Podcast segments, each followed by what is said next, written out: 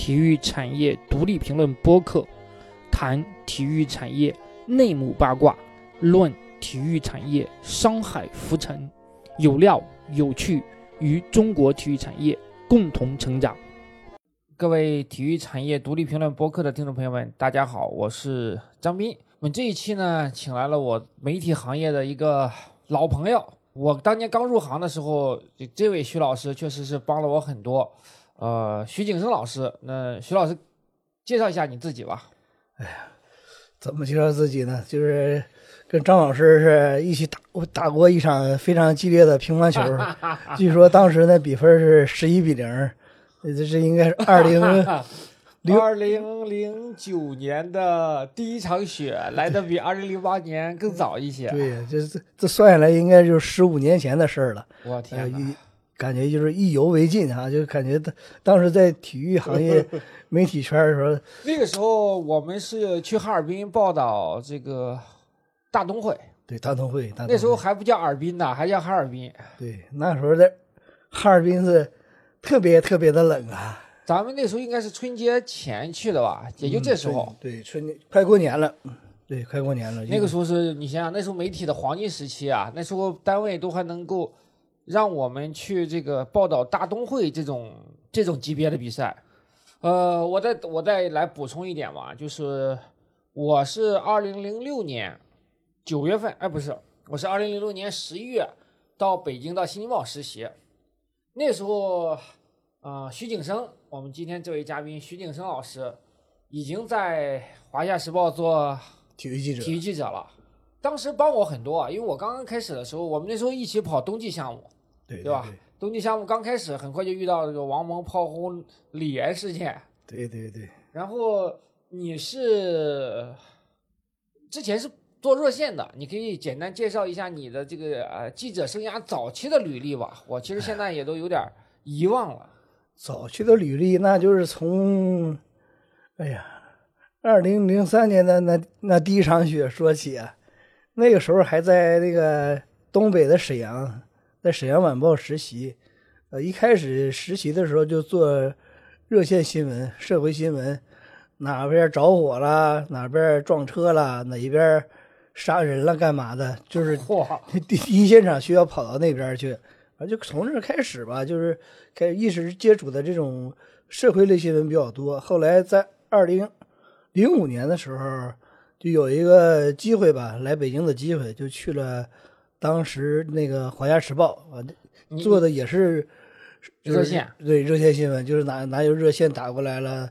或或者经常要扫大街，扫大街找找新闻什么的，是啊，做了一年一年多吧，二零零五年做了，到二零快零六年的时候就开始转行做体育了。因为这个体育怎么说呢？跟体育结缘也是因为，哎呀，很早的时候就是，哎，那是在沈阳有个什么比赛，好像那个。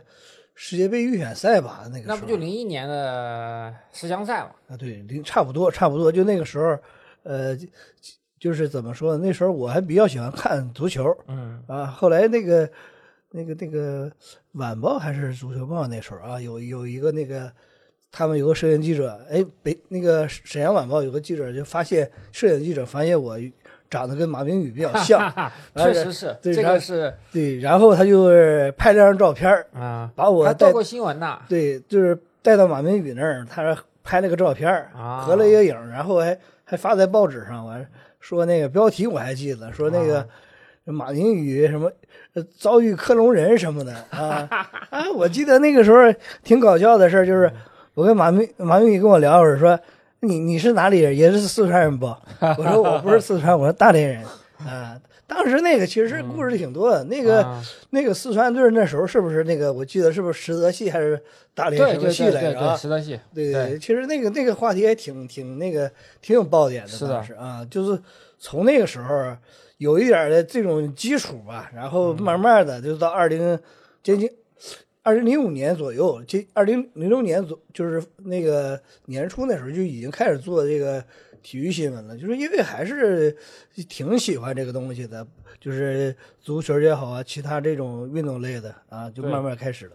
呃，我们后来是一起跑冬季项目，正今天跟这个大生，我们都是大生老师来聊这个呢，正好是因为啊、前段时间网易体育裁员了。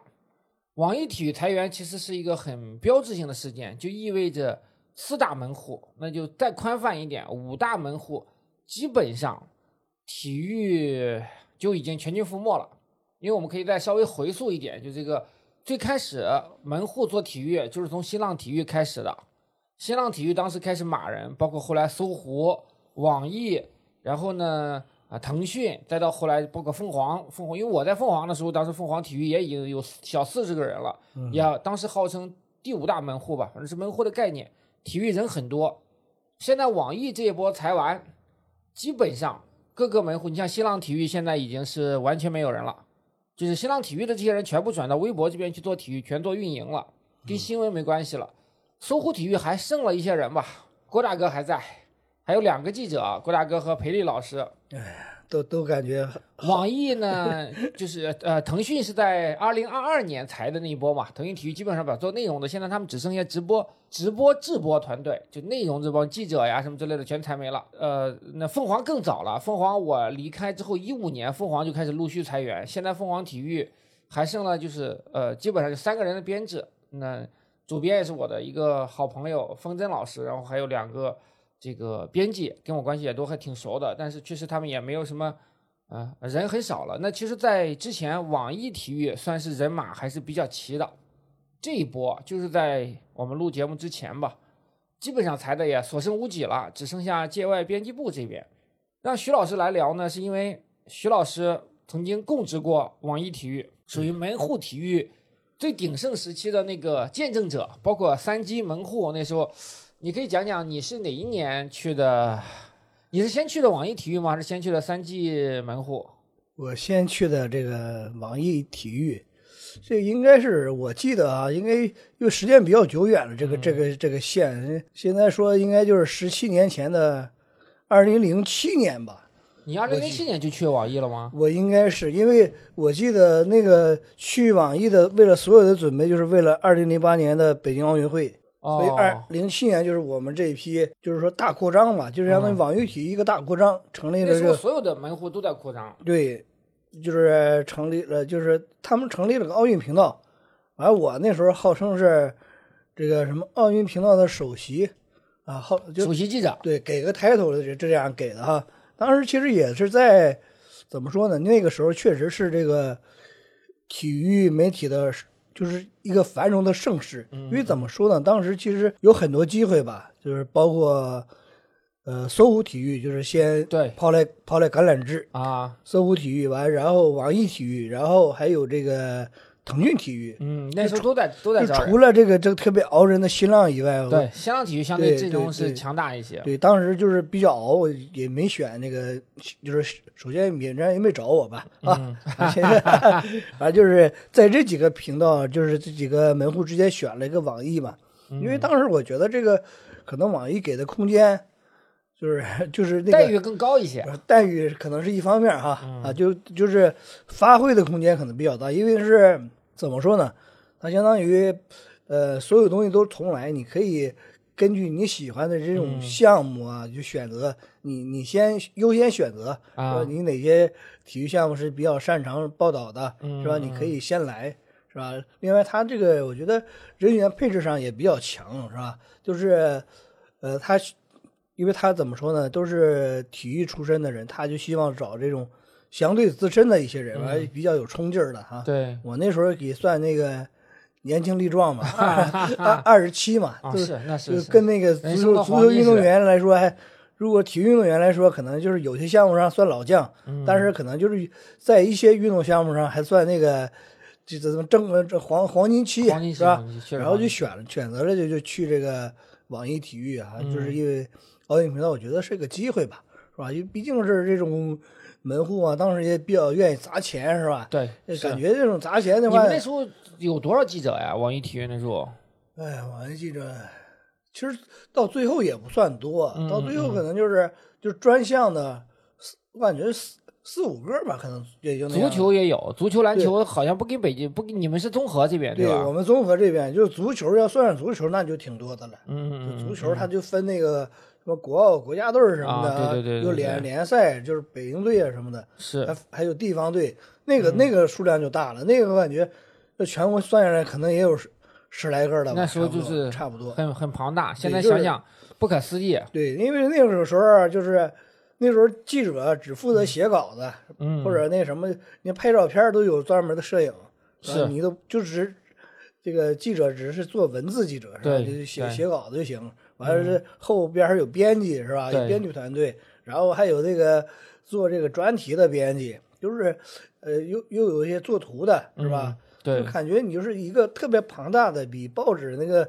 系统还庞大的一个东西，是你就感觉那个时候因为因为互联网那时候对新闻的要求是海量的，它不像报纸，报纸的版面相对来说是是固定的嘛。对对对，因为感觉那个时候就是兵强马壮的，就想冲一把这个奥运会啊什么的，就是但是那时候也没有证，你们没有奥运会的时候也没有证件。没有证，没有证，对吧？就是就有的时候可能想想的挺好的，嗯。后，来想想其实有点有点遗憾吧，其实还不如在那个在传统媒体。在传统媒体可能搞个证件哈，啊，嗯，在家门口的奥运会哈，亲自去参与参与啊，因为因为我传统们媒体也都市报也没几个证，证也少对对对，当时但是当当时感觉还有有点那个遗憾的是吧？啊，嗯、可能就讲最后做成外围了，就是可能 都好多，我好多们那时候差不多。对好多时候做连线啊，谁谁拿冠军啦什么的，采访一下这个运动员啊、父母还是教练什么的，或者这种梯队的时候教练什么的哈，就是做了好嗯多这种外围啊或者这种探访的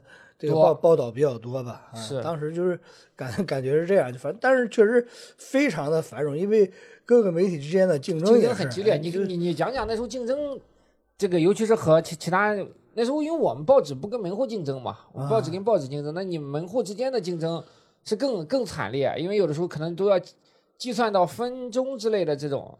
哎呀，那那是真的是惨烈。就比如说，呃，有一场这个这个羽这个叫什么排球比赛哈，啊，排球比赛就是赛后采访，最后就是现场就要出稿子，嗯就是对，大家就是比着谁快。如果你慢了，人人家说现在新浪有了，嗯完你这个搜狐有了，完了你网易为什么还没有呢？啊，他就会跟你说。所以说，很多时候你要做提前做提前做很多工作吧。嗯就有些采访可能坐在前面或者稿子，大大体上都框架先框架要打好，打好，最后就把比分啊什么的，就是填。对，当时就是因为那个时候，那个就是人手一个笔记本，就是你嗯是必须的。完事，然后呢，发布会上你还需要拿手机不拿相机拍两张照片儿，因为当时手机不太行，像素嗯那。时候手机不行呀，对不行那时候那那时候那手机干不了工作。对，然后你就是第一第一件事就是你你需要把这个图片拍好，然后相比速记还要快，嗯因为速记的话它只是一个记录，你看它有有点这种大新闻点你得提炼，对吧？提提炼这种点呢，或者这种有点思维、有点逻辑这种感觉，然嗯后你要迅速的把稿子敲好，要尽量的减少这种错字啊或者一些东西。但是有有的时候也会有错字那，肯定的，对，也会有。然后就是你需要在第一时间拼速度，完事儿发过去。那个时候我记得特别有意思，就是就是在宁波北仑那时候，嗯那女排经常有这种这种分站赛嘛，赛事分。站赛，然后我们时候就是他们正常就打完一场或者干嘛的，嗯就是很多时候就是到了这个媒体去吃饭的时候，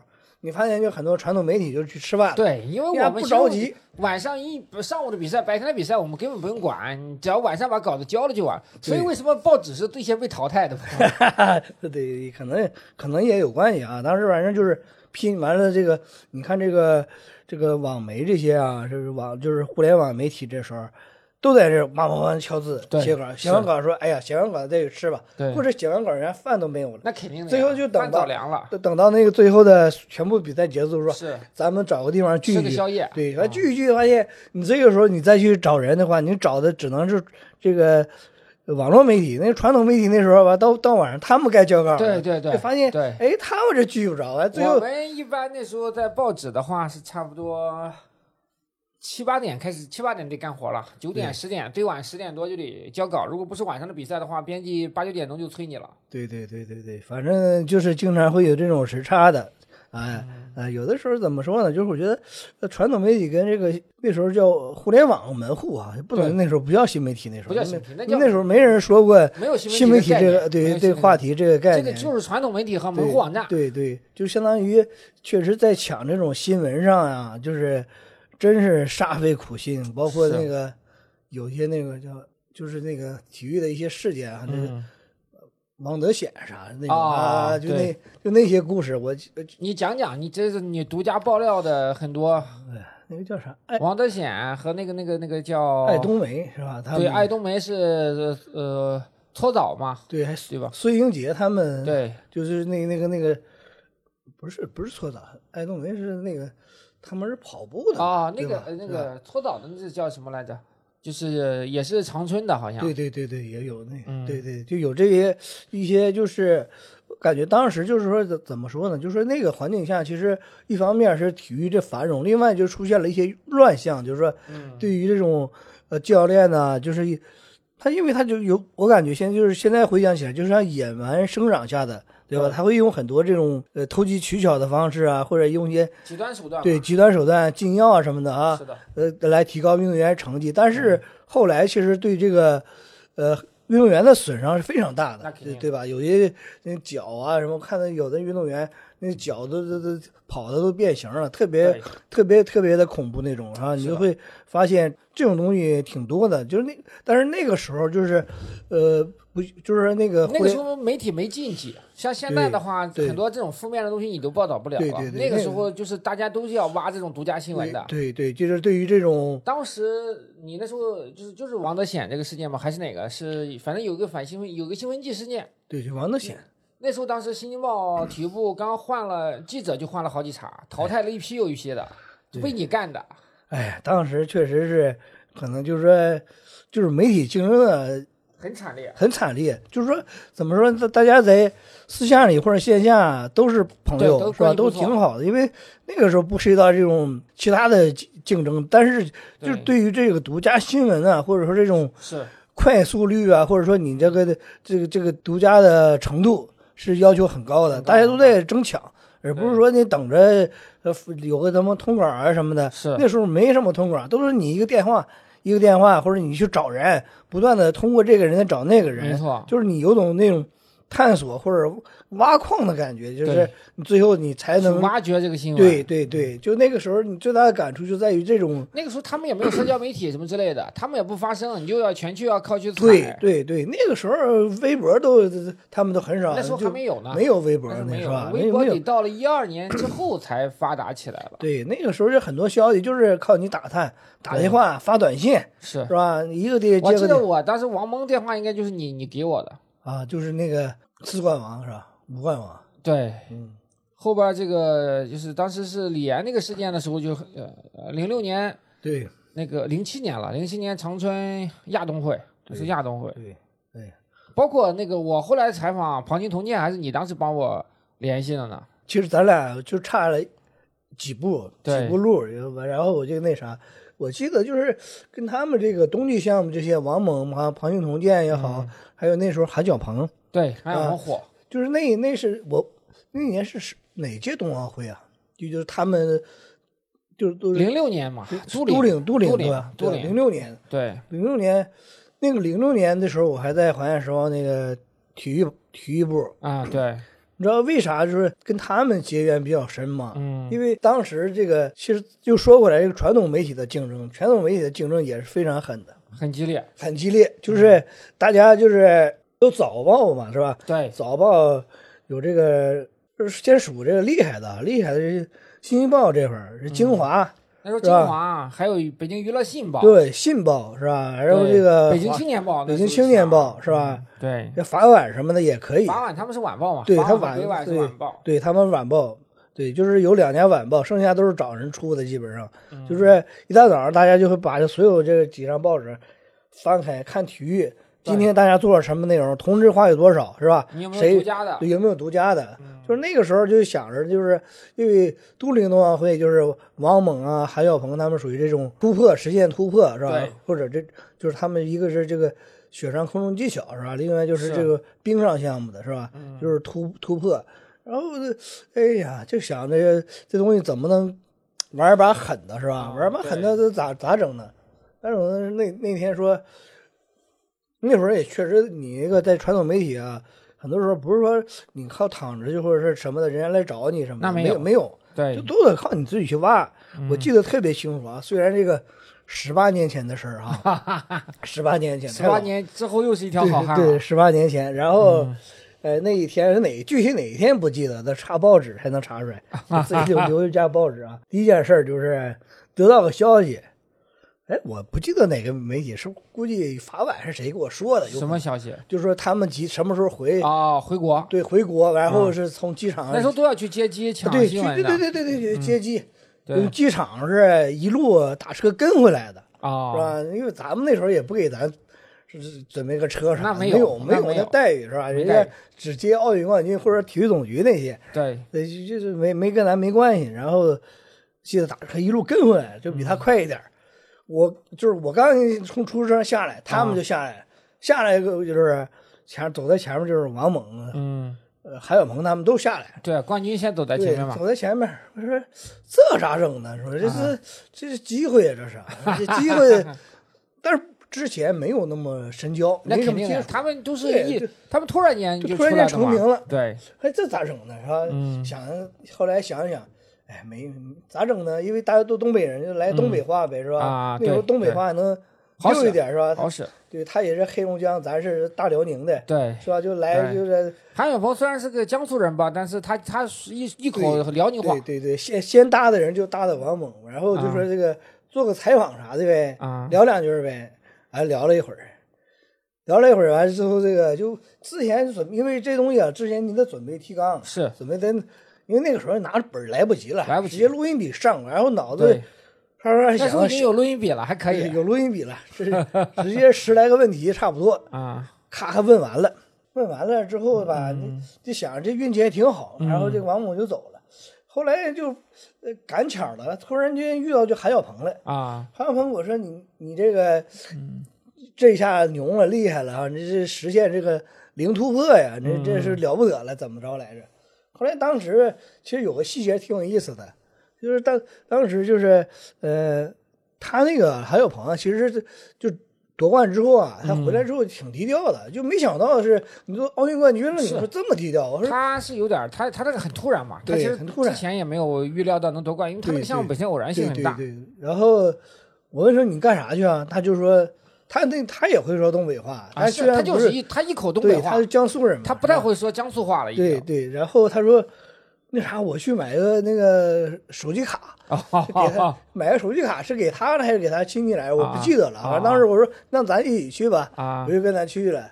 我说买张卡，然后买张卡的话，然后就聊一会儿呗。我说那啥，咱就聊一会儿呗，因为这东西你你做这个，那时候他还他们刚成名嘛，那时候估计也是很稀奇，对对吧？因为媒体采访，因为可能在在奥运会赛场上会有一些媒体采访，但是比赛完了之后，他们接受媒体估计也没打没打过什么媒体教教导。对，然后我就是就聊了嘛，聊了，我想这东西怎么聊呢？因为那个刚刚采访的王猛的嘛，然后再再他再采访他，后想我这么来吧，和那个后跟那后方编辑沟通一下，说啊同一个问题问这俩人儿啊，哦，同同同同题问答，哎同题问答，然后就是后来出一篇，这边是王猛的，这边就韩小鹏的，那可以啊，对有点意思。对于这个什么很多梦想啊什么的，就问了很多东西啊，包括这种呃爱情啊、什么价值观，就是大家感兴趣的比较比。较比较这个叫这个形而上的东西，对对对对，反正当时可能也相对来说那个时代也是比较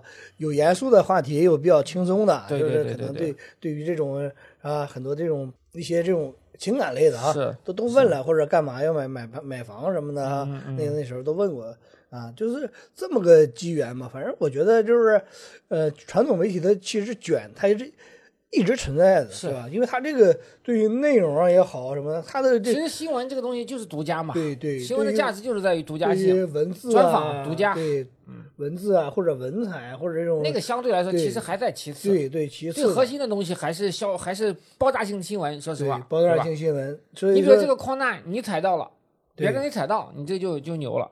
对对对对，后来其实很多这种机缘类的什么的，也也是巧合，就是那个他那个就是王登显他们那些啊，队伍什么的，好多人都是黑龙江七台河那边什么的。是，我还去过那边，其实。后边我啊七台河我也去过，对，就是你会发现，其实东北真的在黑龙江这边儿是真的是一个体育人才大省对啊，人才很多啊你会感觉感触挺多。但是其实很多东西都是比较相相近的，哈，是就是和，但是但是你要现在回望这个他们走过的路，包括嗯，咱们走过的路，你就会发现，其实每个人走的路完路径完全不同，最后的结果也是不同的。没错，哎，去年去年还是前年，我就那个我就把那个那个那个韩小鹏的微信又给加上了。现在不啊是微信时代了吗？对对对对，加个微信聊两句儿啊，啊。我说你干啥呢？他说在在那个他在体育大学吧？体育大学还是不不对，他他在那个东运中心，对对，他就是在在那个还是走他这个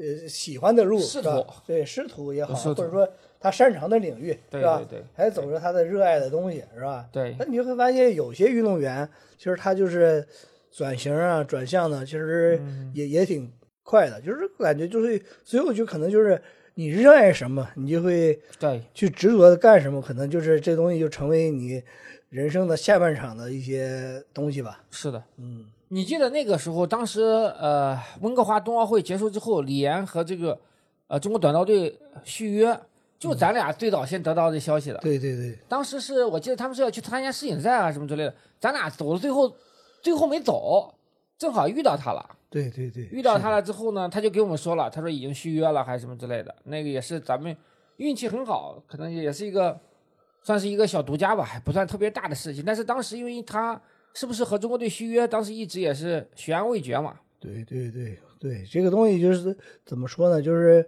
呃，媒体就是还是那个时代还在于勤奋，就可能说你多问一句啊，或者说你你有的时候发布会结束啊，或者这种比赛结束之后，你再等一等，可能等到一些别人不知道的东西是吧？是新闻好新闻就出来了。对，那个时候还大家还是对新闻还是有很大的这个对这个追求的，不像不像现在也都没啥了。对那就说到了我们当时是大东会，零九年是零九年吧，对吧？零九年这个时候，十一比零，我跟大生老师打了一场 乒乓球比赛。那时候我还是挺挺迷恋乒乓球的，专门拉着大生，我们找了还找了一个酒店的一个乒乓球台子，切磋了切磋。对对，现在回想起来，就有时候就聊，我说那个这个比分搞搞些搞到现在说的话，这种新媒体逻辑下，那大概率是假球 是吧？或者是这种至少是个关系球啊，是吧？他可能我有求于他什么的，是吧？或者是是吧？适合新媒体传播的一场比赛。对对对对，现在不太可思不太可思议啊！然后就是是是吧，十一比零是吧？那怎么怎么可能是吧？这这打羽毛球咱还是挺厉害的，我 是为什么打乒乓球就是吧打不过这个张斌老师呢？是吧？那个时候真的还是一般经常出差，那时候对就比赛也多呀，就是单位也都也都有钱，不像现在你你现在媒体奥运会这个世锦赛都没有机会去了，也就奥运会啊，也就这个这个世界杯啊，可能单位还要出钱，国内的比赛好多单位也都不出钱了。对，现在就是最大反差就是，我记得当时那个新闻门户啊，就是、嗯，呃，就就是了解这种，就作为球迷来说，或者说这体育迷来说，嗯嗯，要么就是看这几份专业报纸或者这种日报啊什么的哈，对，就就能了解差不多。或者你想更快的，就上这种凤凰体育、网易体育、新新浪体育，什么这个腾讯体育是吧？腾讯体育当时慢一点是吧？没那么快，他们是后来快的。对，对对，你就发现你这种资讯，你看完啥都知道了，不像现在。现在有的时候你就会发现，去年吧，去年还是前年，我点开这种传统之前的传统门户，哎，我发现怎么一个足球比赛都踢完了，他就有个比分，再什么都没有了，没了。他们以前门户的时候呢，大森老师可以讲讲，一场比赛得做多少条稿子，得找很多无数新闻点。哎呀，一场比赛你要是看这种热度吧，比如说女排，嗯女排的话，一场比赛你至少下来得四场四条稿，嗯，对吧？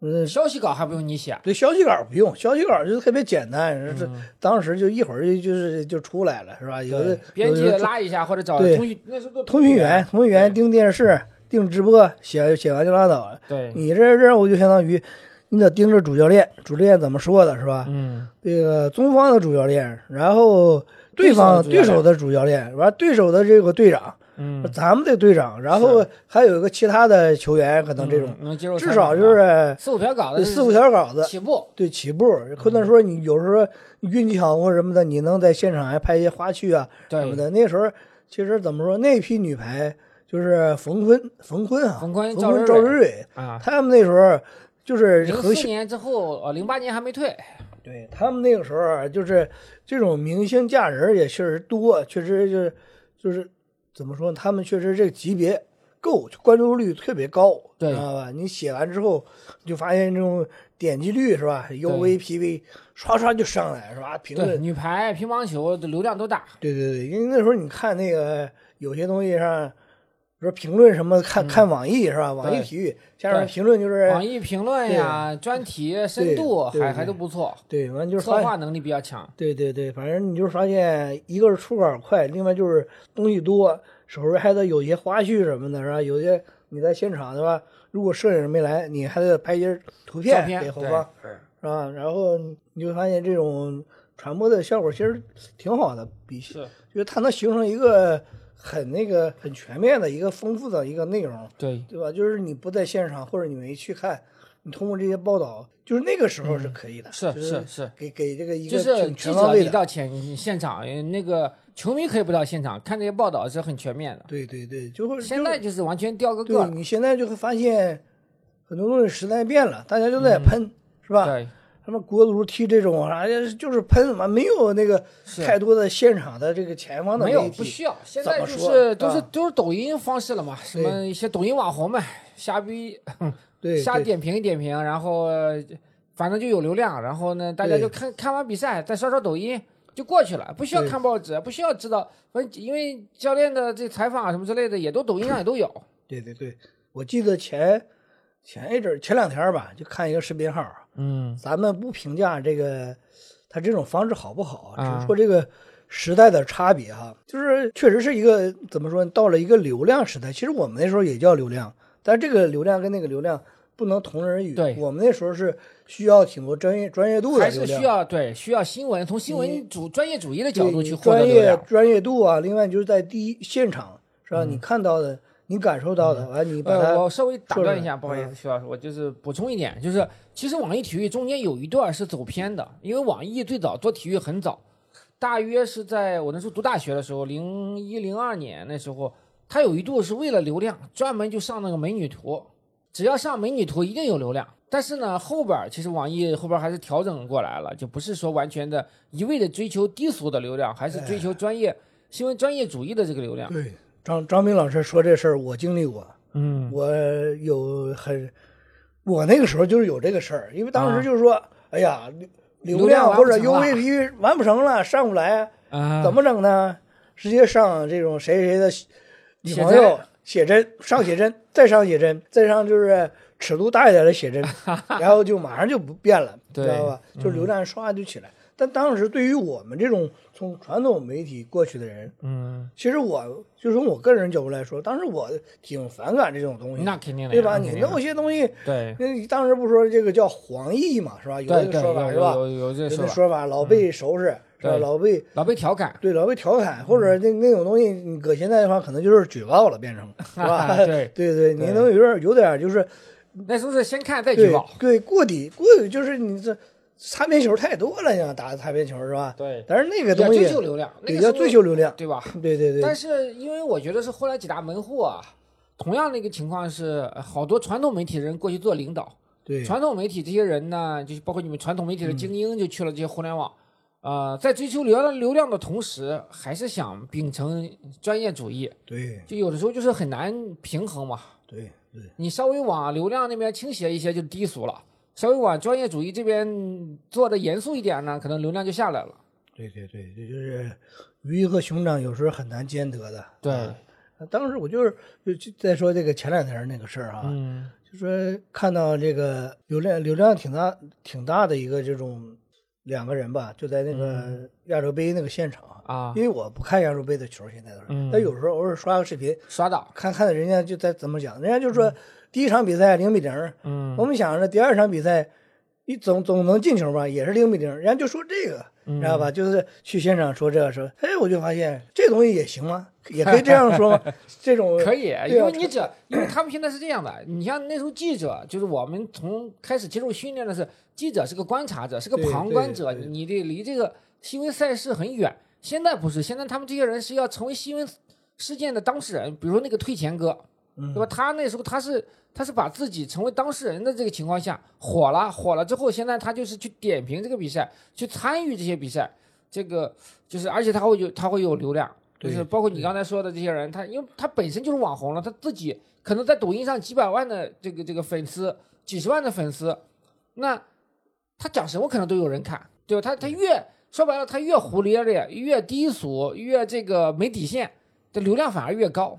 对对对，就是就是从现从这个过来人的角度来说，就是怎么说呢？虽然这是个流量时代，但我我感觉专业度什么还是有点儿，但是但是其实已经退而求其次了。现在你看，其实这次亚洲杯也很典型，嗯去前方的专业媒体的记者，可能你就二十个人，但是网红们去的可能四五十人，就是因为现在好多品牌，人家我就跟网红合作就完了，我不需要找你跟你的媒体合作，跟你媒体合作又麻烦，花钱又多，效果还不好衡量。所以说，我觉得这种东西就间接造成一种另外一种现象嘛，就是有的时候会失控啊，或者说这种怎么说呢，就是这个就是说，导致这个呃传统媒体的一些示威嘛，对实吧劣币力或者或者往下这种走更走下坡路吧，就是因为这种东西搞得多的话，你很多这种专业类的体育媒体是很难这个对。生存下去的，没没办法生存了，因为你都看这个东西了，你本身用户数量有限，用户的碎片时间有限，对。对吧？你都把流量吸走了，那传传统媒体专业主义的那个东西肯定是受影响的。那我们就说到了这个门户体育的裁员，嗯。最早开始收缩的应该是搜狐体育。嗯，搜狐，你想想那个时候北京奥运会的时候，北京夏奥会零八年还是官网的，对。当时招了很多人，这批人呢，呃，在北京这个奥运会之后，可能坚持到了呃一零年的温哥华冬奥会。温哥华冬奥会之后，那搜狐体育就逐渐的就收缩萎缩了，包括一四年就开始，呃大裁员，因为那时候跟我们一起跑的陶冶呀、曾真呀，谁这些人就是在陆陆续续的那个时候就已经被被裁掉了，对对吧？包括现在这个这个黎涵呀，因为他现在的黎涵在那个胜利世家嘛，关系都还不错。现在就是郭大哥孤军奋战，相比来说，搜狐是最早就觉得体育这个没没什么前途，对吧？搜狐就甚至搜狐很快都觉得门户都没什么可可搞的了，就都放了。相对来说呢，你说腾讯其实是因为当时王永志在，这个就是腾讯体育实际上相当于是王永志一手带起来的嘛，一手缔造的。他是他本身是新华社出来的，这个这大哥各方面啊、包括对于呃这个这个互联网新闻的判断还是比较厉害的，所以腾讯体育一直是高举高打。那个时候你想想，呃，当时李博他们在的时候，零八年开始，他们就是每次大赛的时候就有探营啊，把记者放到全世界去采访，那个是其他的门户啊或者传统媒体都是不敢想的。他们相对来说，一直到了就这两年吧，二二年开始才开始就是大面积的就裁员，体育不干了，基本上就是这这个这个这个情况。新浪体育衰落，呃，其实是很早了。新浪体育最早的时候是一家独大嘛，因为门户这个东西说白了就是陈彤他们在新浪体育里面确定了一个规范，确定了一个这个玩法。后来那搜狐也好，搜狐其实也是照搬这个这个新浪体育的这个打法，然后从新浪体育挖了很多人过去，包括网易，包括腾讯啊、当然凤凰是起步是是很靠后很靠后了。就是怎么讲呢？那你是哪一年离开网易的？包括三进门户，其实后来也是想着在、在体育这边也是也是冲一冲嘛。我我应该是零九一零年离开的，一零年离开对，对但是你肯定一零年温哥华冬奥会之后，温哥华那时候在温哥华咱俩还一起采访呢，你记得吗？那温哥华的时候，我应该就在三级门户了。哦，那时候已经在三对门户了。哦，对，那个时候你会感觉到怎么说呢？它会有一个波动期。现在看就是就是很多征兆就出来了。奥运会之后，知道吧？它很多这种综合类啊或者什么的，它就是逐渐的热度就没那么高了。对，对，它其实其实就是开始这种开启了调整模式。嗯，对，比如奥运频道不需要保留了呀，对对吧？砍价了对，就就就大家就是我记得时候那个时候就是我们奥运频道就是很多人就是转岗，转岗去新闻频道嗯嗯啊，包括那时候的主编唐岩，啊，对对，对就是是唐岩是最早的是奥运频道主编是吧？对对对现在陌陌的老板。对对对对，嗯陌陌的创始人就是以前我的主编，他他跟那个那个他招你去的，对他招我，他们招我去的，哦嗯，后来没想到这个就是这个世界发展变化这么这么快啊，是，当时还挺震惊的啊，对，对对对，就感觉感觉这种那个说网易还是出人才，那个年代网易那个时候各种这种总编辑啊、啊副总编辑，都还挺牛的，对，都是各大这个企业也好，或者说他们创业的这种成功成功率都很高，是吧？对，对对，确实确实，但是呃那个时候就就感觉一个分水岭来了，嗯，要么你就是去这个呃网易体育，因为我们奥运嘛，就相当于并到这个网易体育了。对，等到体育之后就，那时候就有点儿变化比较大了，就是说人就是中层的这种领导哈、嗯，就更换比较多，带来的思路的变化，比如说同样一个赛事也好，他们判断的点跟之前就不一样了啊是。啊。比如说他们觉得那时候是不是一堆以前足球报的人就就就过来对有一波足球报的，有一帮那个南方体育的，啊，对，就对。就就就你发现就是南方媒体人来了，对，还包括有一些这种都市报的，就是就是比较怎么说呢，有点混乱的局面，然后就开始大家就开始不能说争争权夺利吧，但是确实是多少还是有一些啊对，但是确实是战略上，包括内容上变化的也挺大的，就是对于就是以前这个就是记者啊或者编辑要求都不一样了，嗯发现有的时候以前那种网球赛事，你后半夜的比赛可能就不用那么去去盯了，可能孙岩出、出出稿出稿子就行，了，后来就要你你后半夜跟他们盯，就是嗯。就有的时候你会发现有些东西其实这个逻辑不太成立的，就是嗯。你后半夜去盯，然后你后半夜又没有那么多人去观看，对。是吧？完你费着逼着你去那个搞一个是不是采访或者什么的，意义不大，对啊，那而且那个时候通讯也不方便，它，不像现在，有视频啊，有微搞信什么之对，有微信是吧？嗯。你给人家发一短信，对。是吧？人家可能就是你电话人家可能去国外手机都没对对对对对，然后他非需要那种东西啊什么的，对。啊，然后你就会发现这里边确实有有很多这个碰撞的东西在里边，然后可能就在一九年嗯，左右吧，一九就零九年零九年，零呃零九年零九年这个左右就是就离开这个网易体育吧，因为嗯。这东西你你不太喜欢这种就是。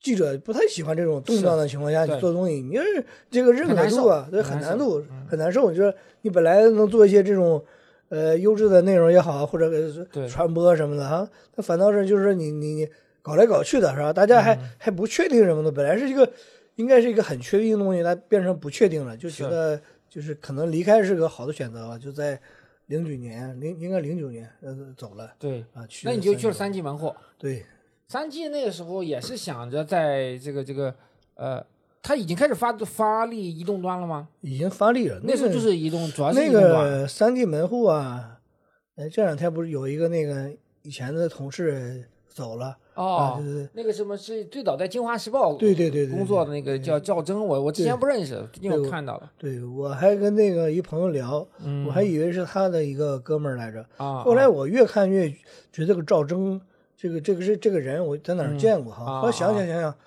后来看了他那些履历，发现，嗯，哎，这不就是以前三 D 门户做他做内容方面的，还是咋？我跟他聊过那个时候，他应该是内容方向对？对，内容方向，我嗯就那时候跟他聊过，他就是他之前也在网易，我记得，就是说啊，有可能。对他为什么就是大家为什么来这个三 G 门户哈？那个时候怎么说呢？那个时候是一个三 G 的时代，手对机网是三 G 的，对，是吧？空中网三 G，嗯对对，他那个他怎么起家呢？三 G 就是够桌面、够天气什么的，够啊啊啊啊！他有那个东西，然后他就那个东西是赚流量也好啊，赚那个，哎，它流量分成，就跟那个对它那个增值服务跟那个电信公司对对移动啊或者是联通对对对，什么之类的他那个利润很高的。嗯对，而且怎么说呢？因为当时那个手机就刚刚智能化起步，是吧？对他们是一个最大的在手机上看 NBA 的文字直播，对对对对，那是个最大的一个那个风口，他们踩上了。是的，踩上来，我想这个这个机会好啊，终于嗯可以就是发力一下这个，从那个传统的这个门户啊，这个这个互联网门户，嗯这个算那个在当年这个算新媒体，对对，当年算新媒体，我嗯。想这是不是一波这个东风啊，或者能不能成为这个什么风口上的这个猪啊，啊。能不能飞起来啊？当时就啊也确实厌倦了那个就是那个没争权夺利，啊争权夺利啊。呃，这尔虞我诈，对，尔尔虞我诈啊，可能也没那么夸张啊。其实大家都是做内容嘛，啊，嗯。就是选择就是在拥抱新媒体吧。其实当时也没有新媒体的说法，没有，只是说只是是三 G 门户，它是互联网手机互联网媒体，对对对对对。手机互联网媒体完，然后手机媒体是呃有点要起来了吧，因为大家哎手机更方便。对，当时就是这个那个时候也苹果应该三 S 应该也有了，有有苹果手机了，对吧？对。对，完就是其他手机也能上网，但是就是没那么便利，就是但是那个就是应用比较少，他们就算率先抢占这个市场的一部分吧，然后觉得是个机会，然后就聊聊，然后他们那个老板也是北大的，哦。叫叫也，是好像也是北大的，是你也是北大的，我不是北大，北京北京大学。对对对，我是北方大学，对 对对，完他就是叫这老板名字挺挺搞笑，他是他叫向东，张向东啊，对是吧？对，他叫向东，然后他自称潮汐，哎，我就记住这个这这个这个他好像。叫张向东还是陈？不是叫陈向东，张向东好像是。他他真名叫潮汐，他不是他真名叫向东，然后他啊自、自称我潮汐，对他就是一个特别年轻的人，当时就感觉是年轻啊，玩户外那种感觉。嗯，就是你去了之后，你发现，哎，这是老板吗？就发现可能就是跟那个传统的这个媒体也好啊，传统的这种互联网公司不一样了不。一样。哎呀，这么年轻的一个人就是老板嘛，是吧？他就当时确实很年轻，然后你穿着打扮上，你感觉感完全感觉不出来老板，是你就发现，哎呀，哎，终于有点这种新的气象了啊！对新气息对对对对对对。但是就是做着做着，你会发现吧，有的东西可能就是说他们资本的逻辑跟你想象的还不一样，一样，他们还是玩资本。对他们希望就是带来的流量，同时带来这个这种流量上的生意，是是，它体育也好啊，娱乐也好，它都是一个它要求你还是要变现嘛，要赚钱嘛。对回到生意的本质逻辑，还是要赚钱的问题对对。就体育说白了，体育新闻是很难赚钱的一个事儿。对对对，所以说所以说这个体育啊，要搞成一种大的生意，嗯，就是当时很多的那个模式下是不成立的，不成立对吧？或者说好多人没往那方面走，尤其是体育新闻，你要说体育什么版权、什么比赛什么的对是生意你说体育新闻怎么做生意呢？对对对，很难就这么回事儿嘛，就开始做这个访谈啊，人物专访对，访谈就是最早的一，也算最早的一波，应该说最早的一波用手机做啊视频直播访谈的。哦，我我我们想对我们想干的是这事儿，啊，干着干着你就发现其中会有个问题，其实什么问题呢？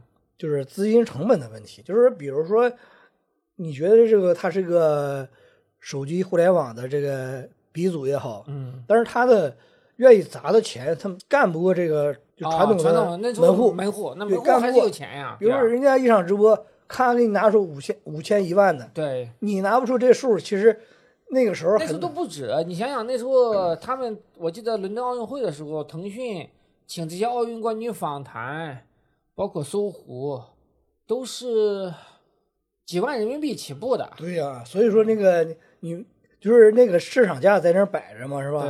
我说这个价格可能就是相当于个人关系友情价是吧？友情价的话，你想人家就是不用友情价就是好几万了，你这儿都到不了一万，对，那所以很多事儿你很难做的，就是吧？你你从你这个东西虽然是有些这个独创性或者是这个但你没有没有门槛儿，人家用钱很快就把他们的护城河给你垒起来了，对对吧？他把我我五万请一个奥运冠军来做访谈，你拿不出这个钱，你就请不到这些人。对，而且当时这个手机互联网就是这个门户啊，它有个发展瓶颈，就是当时这种上网的费用是比较高的，是很高，它不像现在你包月，对你想怎么上，或者有到处 WiFi 是是吧？那时候哪来那么多 WiFi？什么叫 WiFi 是吧？对没有这不是没有，所以说，其实他这个有些流量的生意吧，还没那么庞大。其实就是自己感觉是个风口来的，还是走走的太超前了。对太超前，而且这个三三 G 的风啊，很快就吹吹过了。对，四 G、五 G 了，是吧？所以说你说在这儿再说三 G，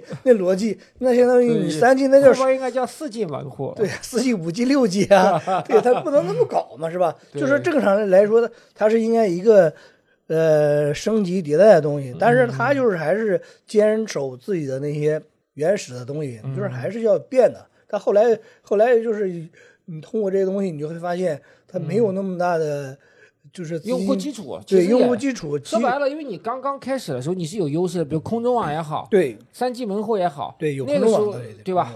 那个时候你刚刚手机能上网，大家新鲜，没有什么其他的平台对。后来这些大的门户，人家全都搞了这个移动站了，对对吧或者后来 A P P 嘛，对，再后来就 A P P 出来了，对，那你没有在那个时候抢占到这个呃核心的位置，包括后来今日头条呀什么之类的这些 A P P，对吧？时代就完全就时代完全被颠覆了，所以这个三级门户我不知道现在还有没有啊？反正后来你离开之后，我还认识一些三级门户的记者，个别记者吧，但是也都没有太长时间，就是这都是很动荡。对，昨天我还感慨了一下这个当年的三 G 门户，嗯这个就是那工那份工作吧，还啊或者说在在在那段经历吧，也谈不上，就是冒险也好，就谈不上。后来发现，哎，聊着聊着，居然遇到一个这个认识了快十年的朋友，这个啊居然我们在一个平行线上，也在他也在三 G 门户，同时在三 G 工作过，但是那时候不认识不。认识不认识，就是他后来搞房地产了嘛，跟我一样，哦。后来干干房地产就媒体。进进入房地产行业啊，对对对对，就是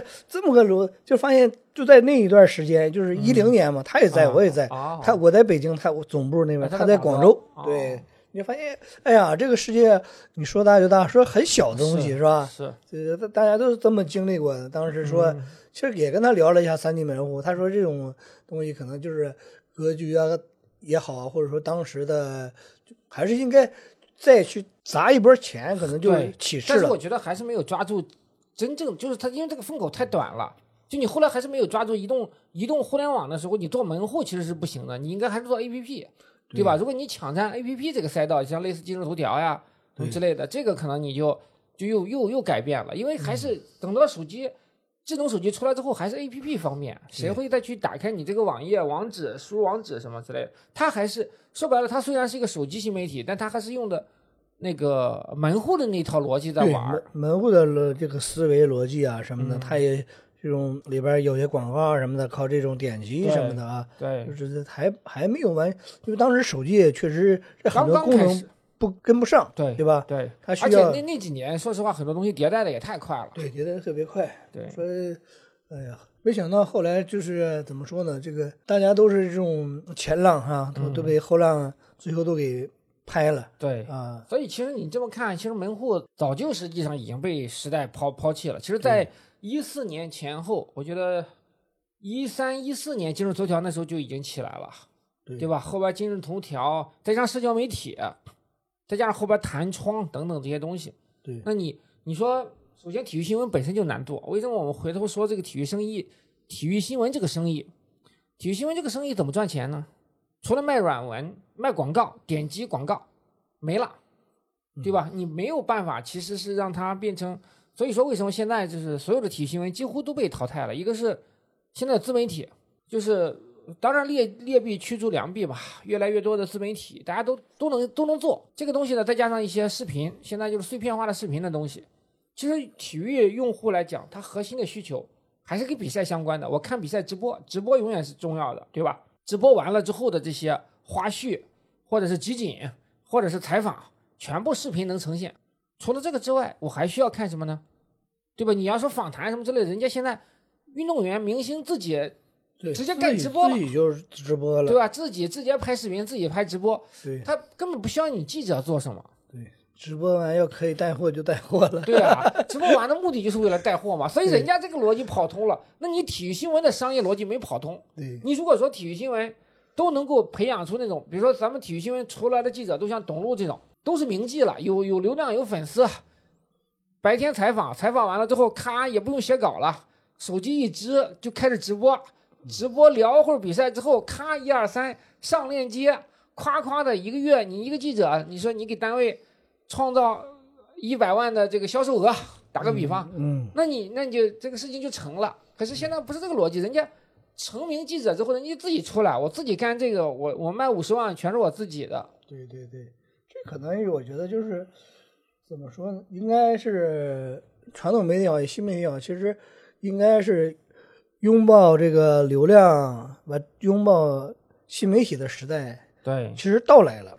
不仅仅就是说咱们在聊的时候，不仅仅是说到了这个这个中国的网易体育裁员，中国的这个啊媒体的大体育洗牌。画报也才对啊、美国的体育画报那时候其实体育画报对我们做体育新闻的来讲是一个神圣的殿堂呀。对对，它不仅仅是裁员的问题，是应该就是要关掉的这个这个感觉，要把所有的员员工全部就这个这个裁掉。那就说明，其实在美国现在这种深度的、有价值的、纸质的这个报道，它也没市场了，他也卖不了钱。如果他能赚钱的话，他不可能去裁掉，对对对对吧？对对，还是个这个有没有这个营收的问题是吧？对，有多少利润是吧？最后还是回到了一个，其实体育新闻到什么时候，它最后它都是个生意，对它不是个情怀的东西。你情怀，你总得有人买单的东西才能叫情怀。你这个东西没人买单，就是要靠你市场去检验。对对所以你看，现在那天我还跟朋友聊，我说南方很多媒体，这报纸也好什么之类的，就根本就不做体育了。你有这一份报纸里面一个体育新闻没有，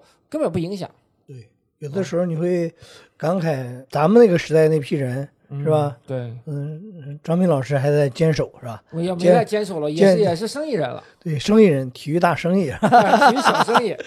对，然后好多人就是怎么说呢？就是感觉就是遍布各行各业，就是那种散落在天涯的感觉。对对对因为那个时候特别感感触的就是那个时候大家能一起出差对，是吧？有那时候是真正的朋友。对现在的媒体记者，其实剩下的媒体记者也不像我们之前那么对那么紧密对了，没那么因为你像我们那时候一起出差，一起坐飞机，对呃，住一个酒店，有的时候还住一个房间，对。对吧？然后一起吃饭，一起采访，对。就是你你可能比同事关系更亲，同行是比同事关系更亲，对，可能就是就仅次于你你这这个这个这个男女朋友。对，仅次于男女朋友或者是媳妇儿，但是呢，你可能跟媳妇儿待的时间还不如跟同行待的时间长，在某一个特定的阶段，你比如大赛的时候，我们可能一个月，对吧？都是泡在一起，对，我就想起那个时候，就是跟我一起出差，咱们之间就不用说，有有老赵是吧？老赵、老赵就感觉像一个，我我总感觉他像一个诗人的感觉，就是他南方人啊，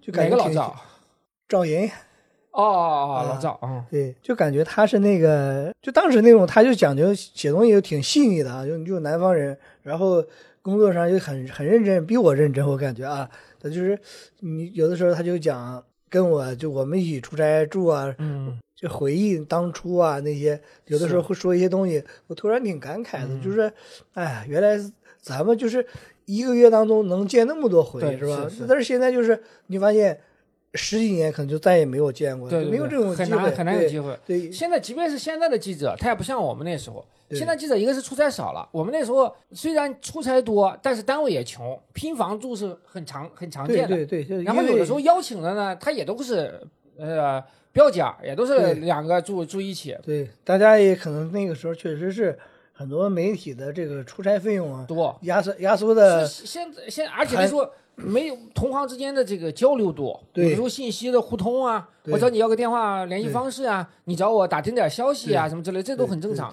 现在根本都不需要了，现在也没有什么独家了，没有你拔剑四顾，这个叫什么？拔剑四顾心茫然。你想有你都没有竞争对手了。你说晚报，北京晚报它有什么竞争对手吗？它都没有，市场上没有一份晚报了。那你现在你说实话，现在的早报还剩下《新京报》也好呀，《北京日报》也好，青年北京青年报》也好，它还有竞争吗？没有竞争，《京华时报》《信报》这都没了。对对华夏《华夏时报》现在好像还有，但是已经完全转成没有体育了，没有做财经了，对对吧？？对然后《法制晚报》也没了，这个时代就是时代就这么过去了。就是这个时时代媒体的大幕已经落幕了，是吧？很多东西已经散场了，对大，家只是说说，更多的是在怀念那个时代可，能就是对我们缅怀缅怀而对，已。缅怀缅缅怀那个那个回不回不去的这个繁花，是吧？对，回不去的时代了。对，就像那个黄黄河路上的黄河路，对对各种饭店，是吧？啊，对，那个属于那是他们属于九十年代的上海的繁华，我们这个属于是上世纪，也不是上世纪了，二十一世纪这个叫什么前十年的对北京媒体的繁华。对对，其实其实怎么说呢？走过的路都挺像的，是吧？就是时时代的变迁，对，很正这常。阅读习惯是吧？现在就是大家就是对你捧着一个手机，嗯这手机是和你最最亲近的亲人了，可能是吧？现在就是说，现在很多，你的所有的秘密都隐藏在手机上。对对，手机可不能让别人看到了。OK，嗯好，我们这期节目一个小时，回顾了回顾了我们这个门户，主要是聊了聊门户时代吧，然后也回顾了回顾了我们的青春吧，有一些感慨。那我们这期节目不多展开了，再多展开，剩下都是眼泪了。哦，感谢大生老师来跟我一起回顾了一下我们那时候真的是青春青春岁月，我俩年龄相仿，都是二十六七。开始在媒体这个算是崭露头角吧，但是也很快都都成为时代的被时代淘汰了，时代的弃儿。好，我们谢谢大圣老师，有机会我们再聊。再聊，下次再见，OK，拜拜。拜拜。这一期的节目就到这里，谢谢各位的收听。有兴趣的朋友可以关注我们的公众号“体育产业独立评论”，会有更多详细的文章供大家参考。